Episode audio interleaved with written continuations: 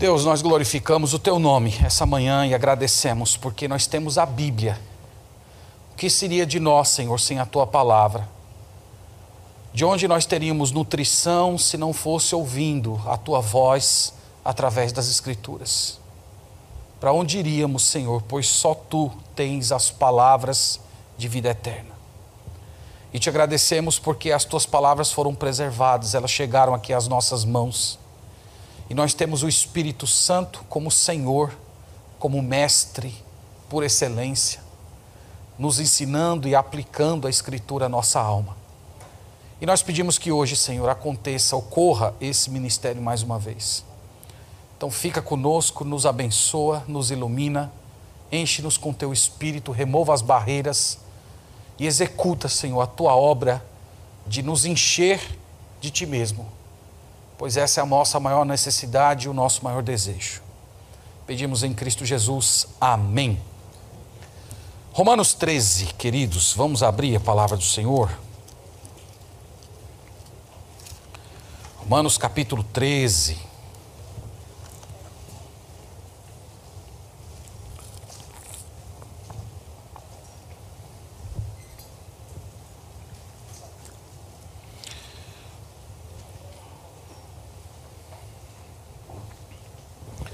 Nossa leitura hoje vai ser a partir do verso 11 até o final do capítulo.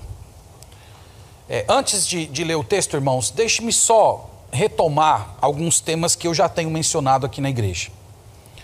Eu já tenho dito para os irmãos, especialmente nas últimas semanas eu, eu toquei um pouco mais nesse ponto, que o povo de Deus vive uma espécie de tensão entre dois mundos: o mundo por vir e o mundo caído. Na teologia, os teólogos chamam de já e ainda não. Nós vivemos numa tensão em que nós já experimentamos realidades do mundo vindouro, mas ainda não as desfrutamos na sua plenitude.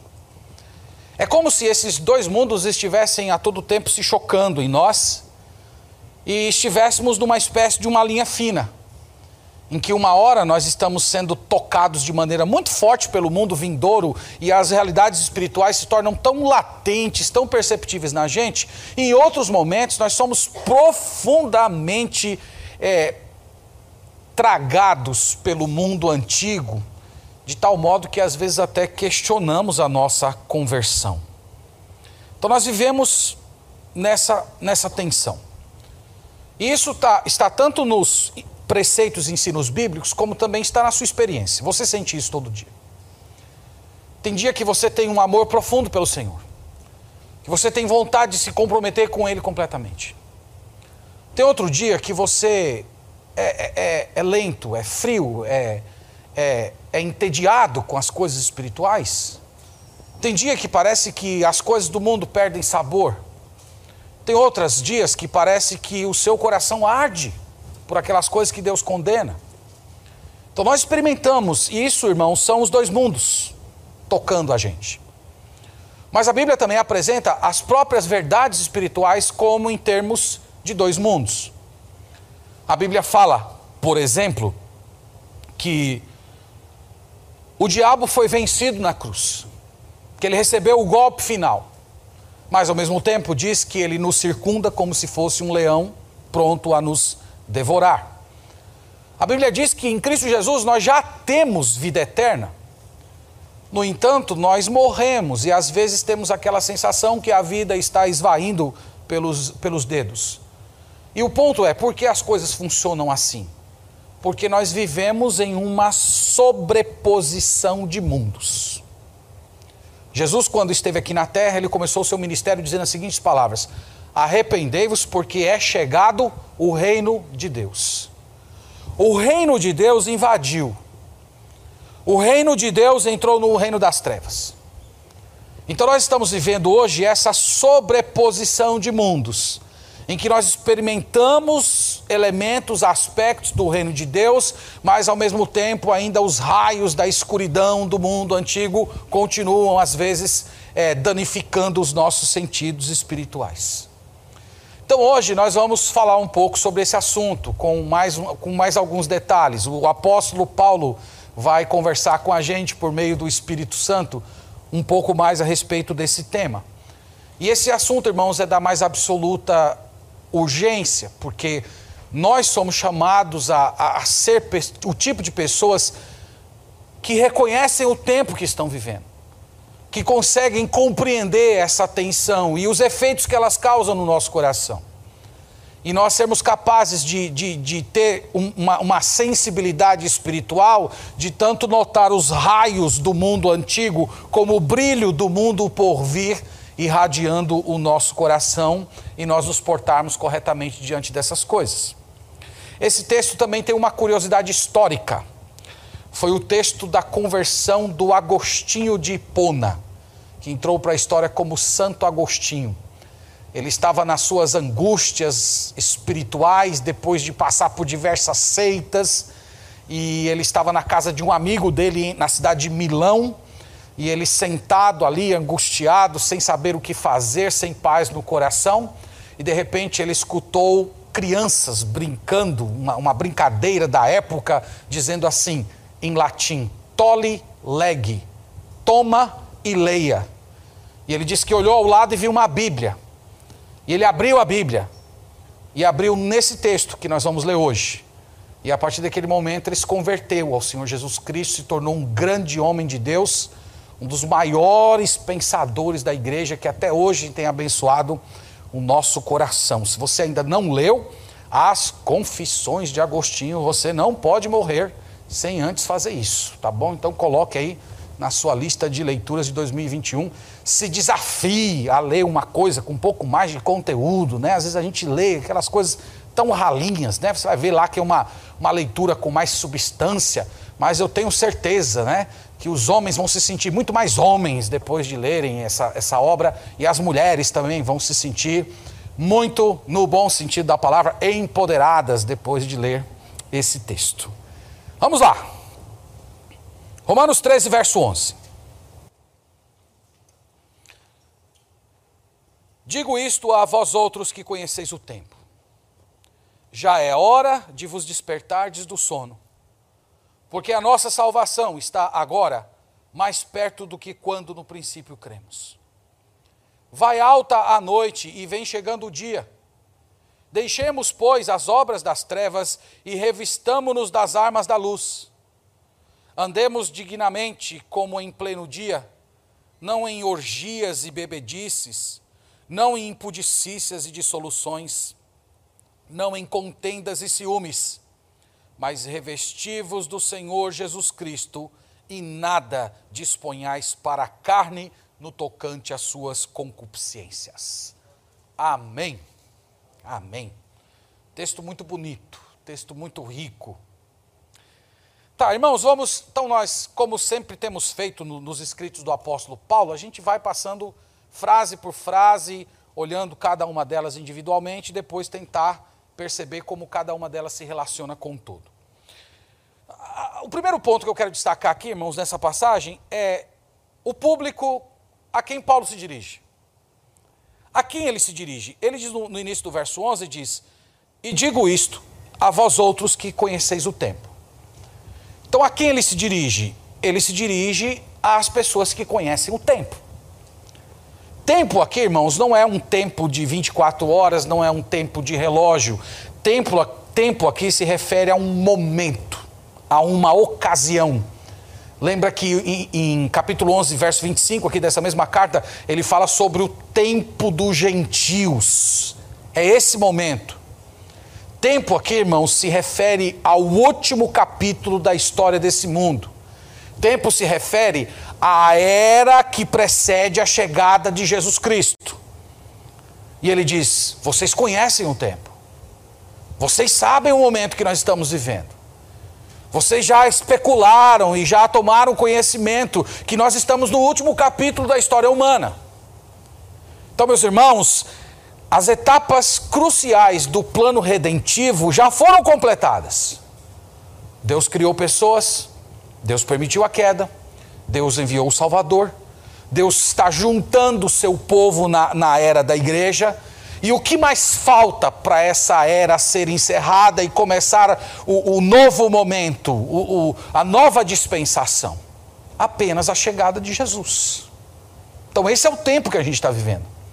Nós estamos vivendo aquele último horário do, do, tempo escatológico que precede a chegada do Senhor Jesus. E ele aqui está fazendo uma espécie de um elogio aos irmãos de Roma. Eu, eu estou me dirigindo a vocês, e eu sei que vocês conhecem o tempo, eu sei que vocês já estão cientes disso. Eu, eu já percebi que vocês têm uma sensibilidade para notar a ocasião que nós estamos vivendo. Vocês têm uma mente sóbria.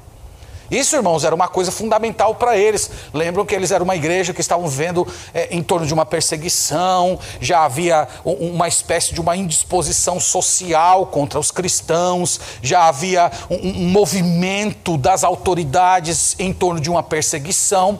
Então, para eles se portarem de um modo correto, era fundamental eles perceberem isso. Nós estamos vivendo um momento, nós estamos vivendo uma ocasião específica, nós estamos no último capítulo da história da humanidade.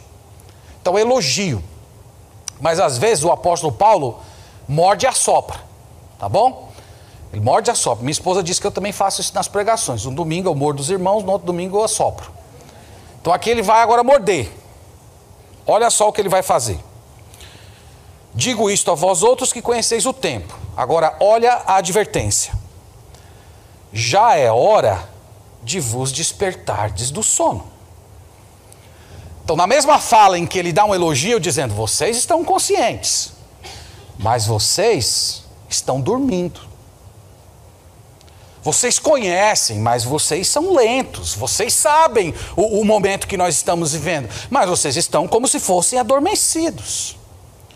E essa linguagem aqui, do irmão, irmãos, do apóstolo Paulo, é, é para falar como se eles tivessem um tipo de indiferença para com as coisas espirituais, em que eles conhecessem, por um lado, o momento que nós estamos vivendo, mas aquilo não estava afetando a eles, aquilo não estava produzindo neles uma, uma espécie de uma sensibilidade espiritual e que produzisse neles um tipo de caráter que fosse um tipo de caráter comportamental que estivesse à altura do conhecimento que eles tinham tivessem. Em outras palavras, eles estavam tão envolvidos nas obrigações diárias, na correria da vida, nas necessidades da casa, lutando ali com os seus próprios processos diários, que os sentidos espirituais deles estavam como se fossem adormecidos. Eles não percebiam. Então, é uma exortação amorosa, porém firme. Ele está dizendo para os irmãos: irmãos, acordem, nós estamos na última hora do mundo. Vocês estão vivendo como se esse mundo fosse durar eternamente. Vocês estão aí planejando a vida, construindo a vida de vocês, sem levar em conta a dimensão da eternidade, sem levar em consideração que esse mundo ele tem data para acabar, que essa era ela está para encerrar e nós estamos no último capítulo delas. Então eles estavam, irmãos, sendo indiferentes para as coisas de Deus. E, e toda vez que a gente adormece, nessa, nessa consciência de perceber o mundo, o momento que nós estamos vivendo, nós sempre, irmãos, fatalmente desenvolveremos um tipo de mentalidade mundana. E essa era a preocupação do apóstolo Paulo. Então ele está dando um sacode aqui nos irmãos. Olha, acordem, o fim está próximo. Nós estamos no último momento. E agora ele explica o porquê eles deveriam fazer isso. Tá? Ele vai dar aqui duas razões. Veja que ele continua no verso 11 dizendo por quê? Porque é a explicação. Por que, é que nós temos que despertar? Ele responde, verso 11: Porque a nossa salvação está agora mais perto do que quando no princípio cremos. Então, essa é a primeira razão. Por que despertar? Porque a nossa salvação está em tempo de se consumar.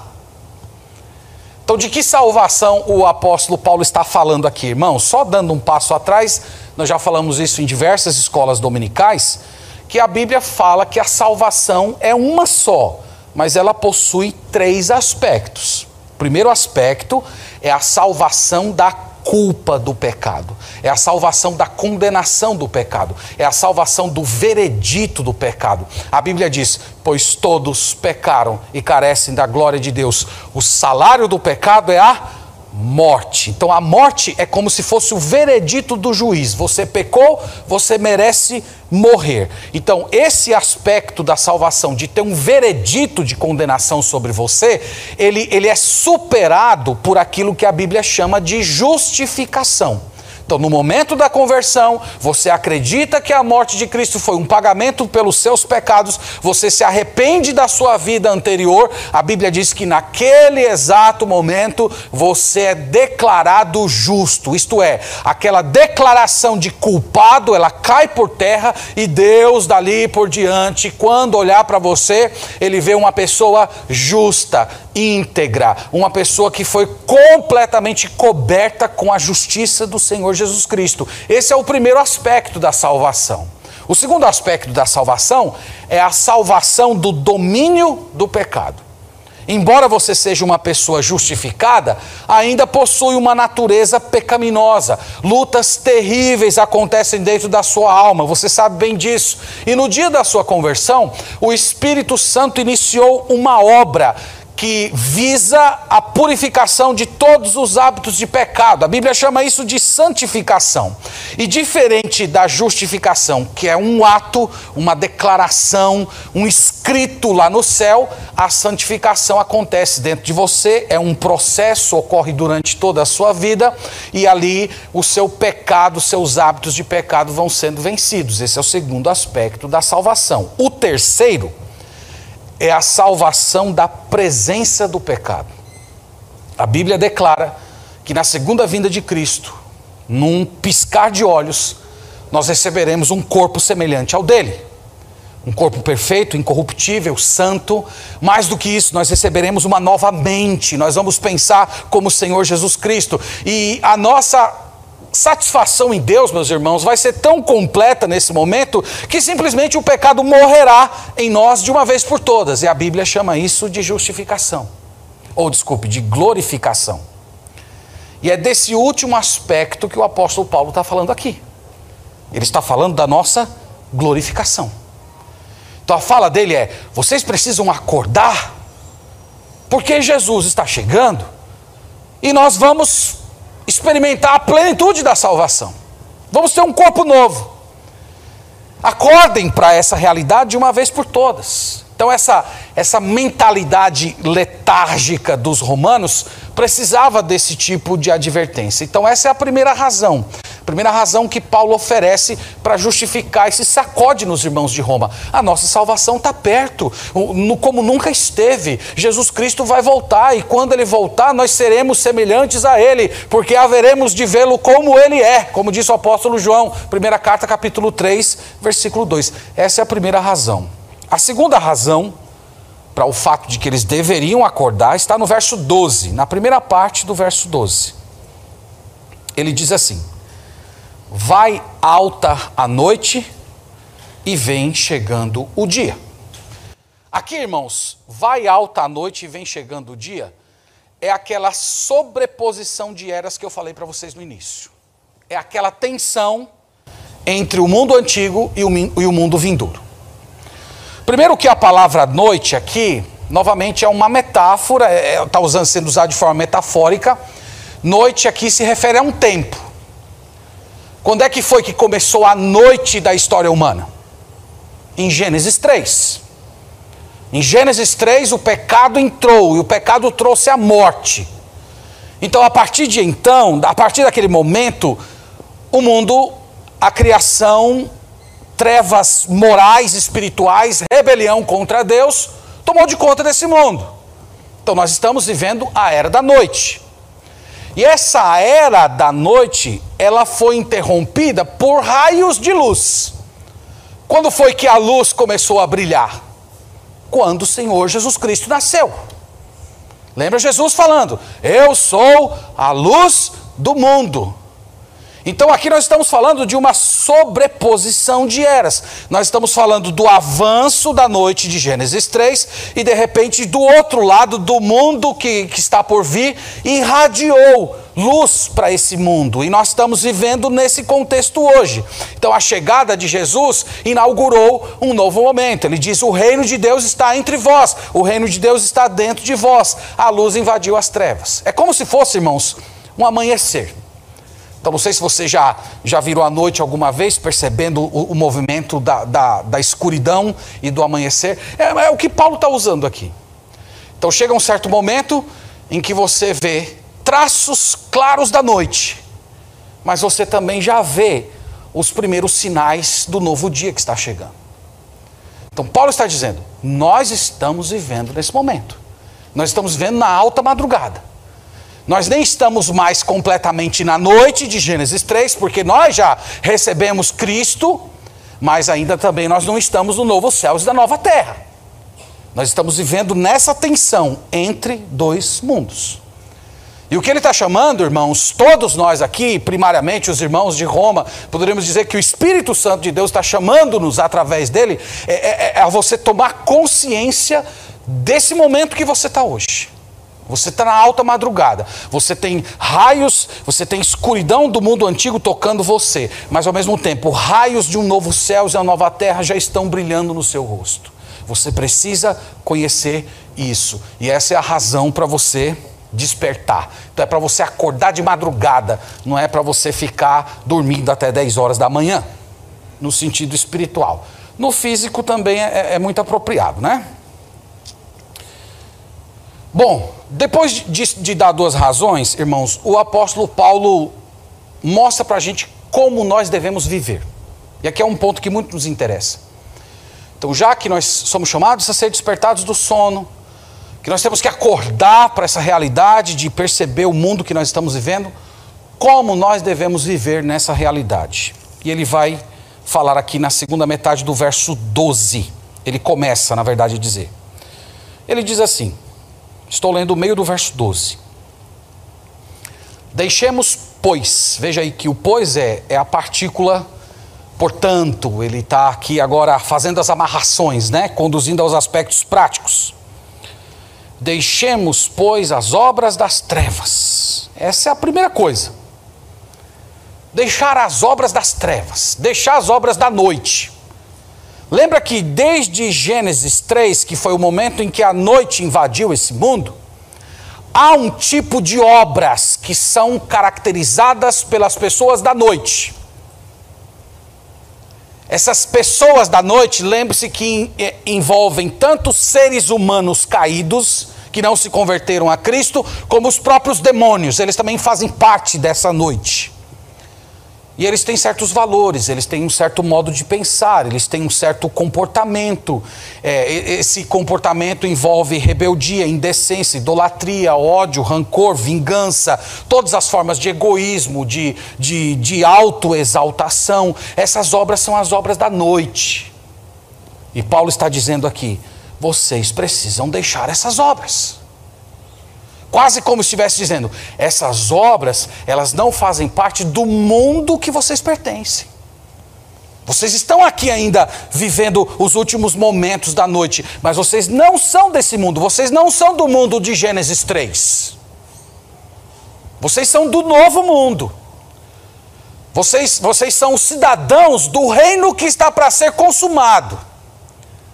Vocês não fazem parte do primeiro Adão, vocês foram encabeçados, conectados ao segundo Adão. Nós mostramos isso semana passada. O primeiro Adão é, foi feito alma vivente, o segundo Adão é espírito vivificante. Paulo diz lá em 1 Coríntios 15. Então nós, nós estamos ligados a esse Adão, ele, ele nos deu vida, nós somos pertencentes a esse mundo. Então a implicação dele, você precisa abandonar as obras das trevas. Elas são indignas de quem você é. Elas, elas não combinam com o tipo de pessoa que você é hoje. Os raios do novo mundo já brilharam no seu rosto. Você já experimentou os primeiros frutos da vida eterna. Portanto, você não pode mais voltar para a noite. Esse é o argumento dele. Então, deixe as obras das trevas. E o contraste, veja o restante do versículo.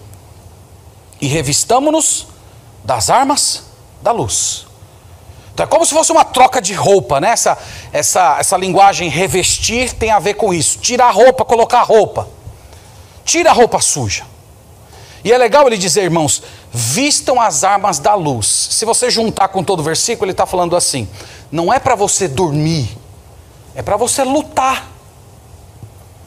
Então você não pode ficar lá adormecido, letárgico. Não, você tem que assumir que você está em uma guerra. E esse, esse é um ponto, irmãos, que de vez em quando nós voltamos aqui na, na, na, nas nossas pregações, porque esse, esse é um tema muito, muito forte no Novo Testamento. Nós estamos numa guerra. Falta ao povo de Deus essa mentalidade de guerra. A gente está vivendo como se fosse paz. É por isso que nós estamos espiritualmente deitados na, na rede do nosso próprio comodismo, como se não estivesse acontecendo uma batalha ao nosso redor e até dentro de nós. Paulo está falando, então acorde vista as suas armas. Não é hora para descansar. O, o, descanso vai ser no novo mundo. Mas aqui você tem que lutar. Você precisa se revestir. Você precisa tomar a sua armadura e lutar com ela até o dia em que a luz irá irradiar nesse mundo completo. Essa armadura da luz, ela é detalhada em 1 Tessalonicenses 5. Olhe comigo, por favor. 1 Tessalonicenses 5.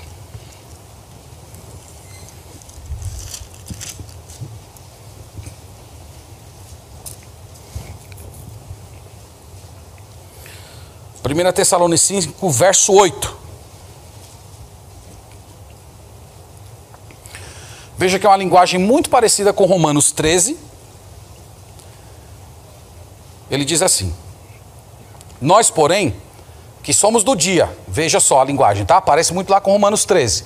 Nós somos do dia, nós não somos da noite. Então, nós que somos do dia, sejamos sóbrios. Lembra que o sóbrio é o contrário, é o oposto da embriaguez. Então, seria o estado letárgico dos sentidos embotados. Lá, aqui ele está usando sobriedade em contraste com a, com a embriaguez. Ah, lá, ele está usando é, a expressão sonolento é, são, são expressões sinônimas praticamente. Revestindo-nos da couraça da fé, do amor, tomando como capacete a esperança da salvação. Então, o que é que você precisa se vestir, diz o apóstolo Paulo? Você precisa vestir a fé, a esperança da salvação e o amor. Você precisa vestir, em primeiro lugar, a, a fé como a, as crenças que você tem em Deus, nas promessas de Deus, naquilo que Ele disse que vai fazer por você, você precisa vestir o amor, que foi o tema que ele falou no, no, no, no parágrafo anterior, dizendo que nós devemos o amor uns para com os outros, e nós temos que vestir a esperança da salvação, tomar a salvação, isto é, a glorificação, como sendo a nossa esperança, a nossa expectativa. Então ele diz que se você se juntar essa armadura toda em você, você vai lutar e vai acordar da letargia espiritual. Então a exortação, irmãos, é bem simples, não, não é hora de dormir, é hora de guerrear. Lembra dos discípulos do Senhor Jesus Cristo com ele no Getsemane. Ele convidou os discípulos para guerrear com ele durante uma noite em oração. E os discípulos resolveram dormir. E quando estava começando a amanhecer o dia, o, a provação chegou e eles não estavam prontos. E por causa disso eles fugiram. Eles se afastaram do Senhor Jesus Cristo. É o mesmo princípio. Por que, que ele está chamando você a um, a um estado de prontidão espiritual? Para você tomar sua armadura, entender que você está no último capítulo da história e você lutar como um bom soldado de Cristo. Porque a qualquer momento você pode ser sacudido, porque a qualquer momento Satanás pode, pode peneirar você, porque a qualquer momento pode vir uma forte provação. De repente a sua vida pode virar de cabeça para baixo. Isso acontece com pessoas que amam a Deus. E se você não estiver revestido de fé, você vai negar Jesus. Você vai se comportar como alguém indigno da posição que Deus o colocou.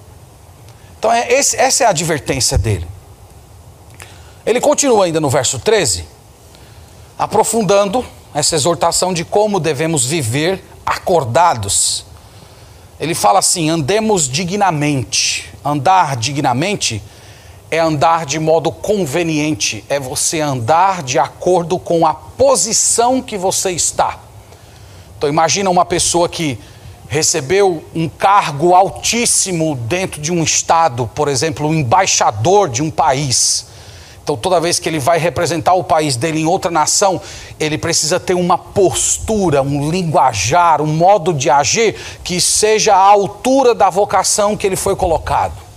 É isso que ele está dizendo. Você, você é da luz, você é do novo mundo, você já é membro do novo céu e da nova terra. Então, enquanto você está pisando na era da noite, nos últimos momentos da noite, você tem que ter uma postura que seja digna do tipo de pessoa que você já foi feita em Cristo Jesus. Depois de dizer isso, ele nomeia as obras das trevas. Não satisfeito só em dizer para não andar, ele, ele nomeia.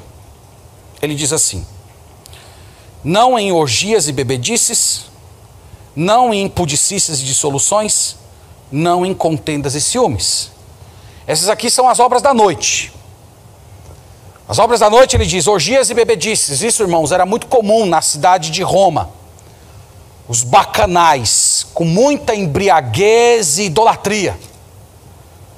Então eles caíam num, num estado de devassidão moral, com todos os sentidos embotados pela bebida e se lançando em todo tipo de paixão.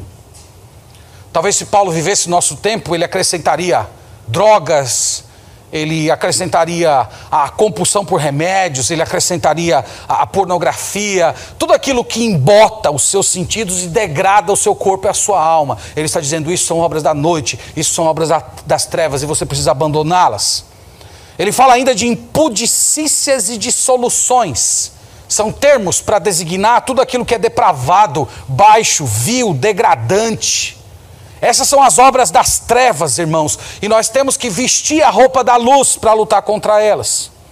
Ele acrescenta ainda contendas e ciúmes, isto é, você viver brigando, você viver causando discórdia, você viver enciumado das pessoas, das suas coisas, você viver nesse, nesse estado de egoísmo, sempre querendo que o mundo gire em torno de você. Ele está dizendo: isso são obras das trevas, são roupas que devem ser tiradas, são, são posturas indignas de um cidadão do reino e você precisa vestir a sua armadura e lutar contra cada uma delas. No verso 14, ele diz o que nós temos que fazer. Ele diz: Mas revestivos do Senhor Jesus Cristo. O que significa revestir-se e de Jesus Cristo? Significa você tomar para si o poder de Jesus. É isso que significa se resistir a Jesus. Jesus, irmãos, ele possui tudo que nós precisamos. Em Cristo tem integridade, em Cristo tem equilíbrio, em Cristo tem pureza, em Cristo tem mente santa, em Cristo existe amor por Deus, em Cristo existe disposição para se sacrificar. E ele disse: se você quer viver como um cidadão da luz, você precisa lá e tomar isso para você, porque essas coisas já foram entregues para você potencialmente no dia em que você se converteu, e agora pela fé você precisa lá e receber cada uma delas. Jesus Jesus Cristo, irmão, já realizou toda a obra. Ele venceu o mundo, ele venceu a carne, ele venceu o diabo. E essa vitória dele, diz a Sagrada Escritura, nos pertence. E nós precisamos vestir delas. Então, Paulo está dizendo que a cura para todos os pecados, a cura para todas as obras da noite está em Jesus Cristo. E se você quer se apossar dessas realidades, você precisa se nutrir dele todos os dias. Você precisa viver na presença dele. Você precisa buscá-lo, amá-lo, tomá-lo para si como seu tesouro diariamente. Então, aí você estará revestido das obras das luzes e as trevas irão morrendo dentro de você. E ele termina o parágrafo dizendo: E nada disponhais para a carne no tocante às suas concupiscências. Essa palavra dispor aqui, irmãos, ela significa literalmente planejar. Você já ficou alguma vez ocultamente, lá no fundo da sua mente, planejando meios, ocasiões, momentos para satisfazer a sua carne? É disso que Paulo está falando aqui. Carne, vocês lembram que, que é uma, uma metáfora bíblica para falar dos desejos do corpo. Todos aqueles desejos do corpo que são ilícitos, que estão fora da, da vontade de Deus. Concupiscências aqui significa desejos. Então ele está falando que, embora você seja salvo por Jesus Cristo, você possui desejos dentro do seu coração. E ele diz que você luta deixando de planejar momentos de satisfazê-los. matar essa sede que você tem de, de ficar todo momento cogitando: como eu posso fazer isso? Que hora eu posso fazer isso? Como é que eu posso escapar disso? Ele diz: não viva assim. Não dê oportunidade para a carne dominar, não fique planejando. Então veja, irmãos, que não é só dizer não para o pecado, é mais do que isso. É, vo é você evitar cada situação que pode fazer com que o pecado aflore dentro de você. Então é isso que significa em nada, em nada disponhais. É não dê chance, não descanse. Trate a sua carne como uma inimiga. Entenda que se você der um pequeno espaço, ela entra e ela domina você. Então, meus irmãos, essa é a exposição do texto. E as lições elas são tão óbvias, né, que às vezes até deixam quase que de carecer de, de grande explicação. Mas esse texto coloca nós diante de uma questão central da nossa vida. Se nós conhecemos o tempo, você, você conhece o tempo? Você entende o momento que a gente está vivendo? Você que ainda não entregou sua vida a Jesus, você entende o momento? Você entende que é o último capítulo? Você entende que nós estamos a minutos, minutos escatológicos da segunda vinda de Jesus? Você entende que se você se encontrar com Deus hoje, sem estar escondido em Cristo, sem ter experimentado justificação, você entende que você será condenado eternamente. Que esse mundo que você está tentando segurar, que você não consegue largar dele um minuto sequer, ele tem data para acabar. Que esse mundo está morrendo e você está morrendo também. Você está consciente disso?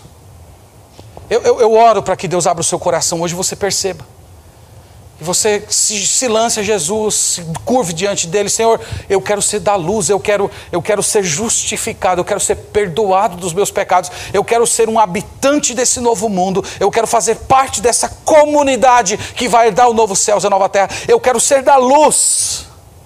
Hoje é o dia de você fazer essa entrega, é o dia de você se entregar a Jesus. Então, se Deus está nesse momento falando com você, o Espírito Santo tocando seu coração, dizendo: Ó, isso é para você. Pare de lutar e se entregue a Jesus Cristo. Senhor, eu quero isso. Eu, eu, eu, me agarro a essa esperança da vida eterna em Cristo Jesus. Eu creio que a morte de Jesus foi um pagamento pelos meus pecados. E a partir de então você vai ser um cidadão desse novo mundo. O seu a sua ligação com o velho Adão vai ser quebrada e você será unido a Jesus Cristo para sempre. Essa é a maravilha do Evangelho. E você, irmão, irmã, que já creu, você está consciente do momento que nós vivemos? Nós vivemos sobre uma sobreposição de eras. Você está consciente do fato que você é tocado pelo mundo de Gênesis 3, mas você também já tem recebido os raios do novo céu e da nova terra? Talvez você até saiba, mas o ponto aqui do apóstolo Paulo é se você é sensível a isso. Esse é o ponto da passagem.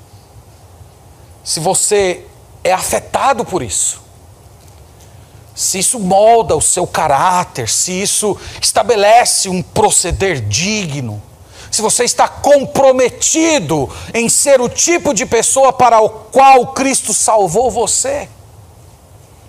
Irmãos, tem muito crente dormindo, muito crente indiferente, muitos cristãos sonolentos para as realidades espirituais. E esse texto foi colocado diante de nós hoje para nos acordar, irmãos. Nós precisamos nos revestir da luz, nós precisamos deixar que o Espírito Santo molde a nossa mente a partir da verdade da Escritura. Nós temos que entender que esse mundo está desintegrando, ele não tem nada para nos oferecer. Nós estamos nos últimos momentos, a nossa salvação está mais perto do que nunca esteve. E se você hoje abrir o seu coração para que o Espírito Santo de Deus impinja essas verdades na sua alma, você será uma pessoa transformada. Você vai ter um senso de urgência, você vai ter um comprometimento com Deus, você vai ter uma expectativa pelas coisas espirituais e você vai colocar as coisas desse mundo no seu devido lugar. Elas não vão mais enevoar os seus olhos da fé. Então estou falando com você que está dormindo. Mas também estou falando com você que está vivendo indignamente. Você que está vivendo com uma disposição para as obras da carne, procurando meios de satisfazê-la. Estou falando com você que está vivendo no pecado sem arrependimento. Eu estou falando com você que está nas suas orgias mentais, virtuais. Estou falando com você que vive relações desorganizadas, marcadas por brigas, por ciúmes, por discórdias. Desperte, irmão, irmã, antes que seja tarde demais. Se revista da luz. Viva a altura do tipo de pessoa que Deus fez. Deus não fez, Jesus Cristo não derramou o seu sangue eterno para você viver nas trevas. Para você viver como se fosse um ímpio. Para você ter o caráter dos filhos do diabo, daquele povo que um dia vai povoar o inferno. Deus não salvou você para isso. Deus salvou você para a luz. Deus salvou você para a santidade. Você precisa se comprometer com Deus e acordar dessa letargia espiritual. Deus está chamando, irmãos, a gente a, a nos revestir de Jesus, a, a colocar as armas da luz. Deus está te dando uma oportunidade isso. Eu espero que você se sinta como talvez os romanos se sentiram. Paulo Paulo está puxando aqui a nossa orelha, mas ele, ele nos ama. E, e, eu espero que você tenha essa mesma aproximação do texto. Que você veja que, por um lado, ele está chamando sua atenção, sacudindo você, mas ao mesmo tempo ele está mostrando o caminho para ser diferente. Eu preciso me revestir de Jesus. Eu preciso nutrir a união com Cristo que eu já recebi no dia da minha conversão. Eu, eu preciso orar mais. Eu preciso ter, ter vida nas Sagradas Escrituras. Eu, preciso me afastar de todas aquelas coisas que têm impedido que eu ganhe a Cristo. Eu tenho que ter menos rede social. Eu tenho que ter menos conversa tola. Você tem que desligar a, a, a televisão na hora do BBB. Aquilo ali é trevas. Aquilo ali é o mundo de Gênesis 3. Aquilo é perda de tempo. Você tem que se aproximar de Deus, começar a chamar pessoas para interagir na fé. Abra sua casa para receber gente interagir com irmãos, vamos orar, vamos orar juntos. Eu estou me sentindo fraco, eu estou desmotivado, eu estou precisando estudar mais a Bíblia, eu, eu, preciso conhecer mais, mais de Deus, eu preciso ter comunhão, eu necessito de fortalecimento, eu, eu, eu preciso servir a Deus. Eu, eu, estou numa, numa letargia do, do cristianismo prático. Eu quero me doar para fazer alguma coisa pela igreja, por uma pessoa necessitada, por alguém que, que, que está sofrendo. Eu, eu quero me doar. E, e ao você fazer isso, você deixa de ser o centro do mundo. Você está praticando aquilo que Jesus ensinou, que é você viver para fora, e você é curado desses seus dilemas psicológicos, nos, nos, nos quais você sempre fica, fica sofrendo com questõezinhas da alma. Então é hora de você fazer isso. Irmãos, nós estamos no último capítulo da história. E eu espero que o Espírito Santo de Deus abra sua mente hoje para você acolher essa informação. É o último capítulo. É o último momento. São os últimos instantes. A madrugada já é alta. Os raios do novo mundo já estão brilhando. Então acorda. Acorda. Se revista de Jesus. Se Jesus voltasse amanhã, você e eu deveríamos querer estar o mais próximo possível daquilo que Ele gostaria que nós fôssemos nesse mundo. Então eu quero, Senhor, isso, eu quero isso. Eu quero me aprontar para esse momento. Eu quero a, a expectativa. Então que Deus nos abençoe, irmãos, que Ele aplique a palavra dele ao nosso coração, que Ele nos desperte, enche o nosso coração de esperança, de expectativa e que todos nós nos revistamos do Senhor Jesus. Amém. Vamos orar. Que só Ele pode fazer isso.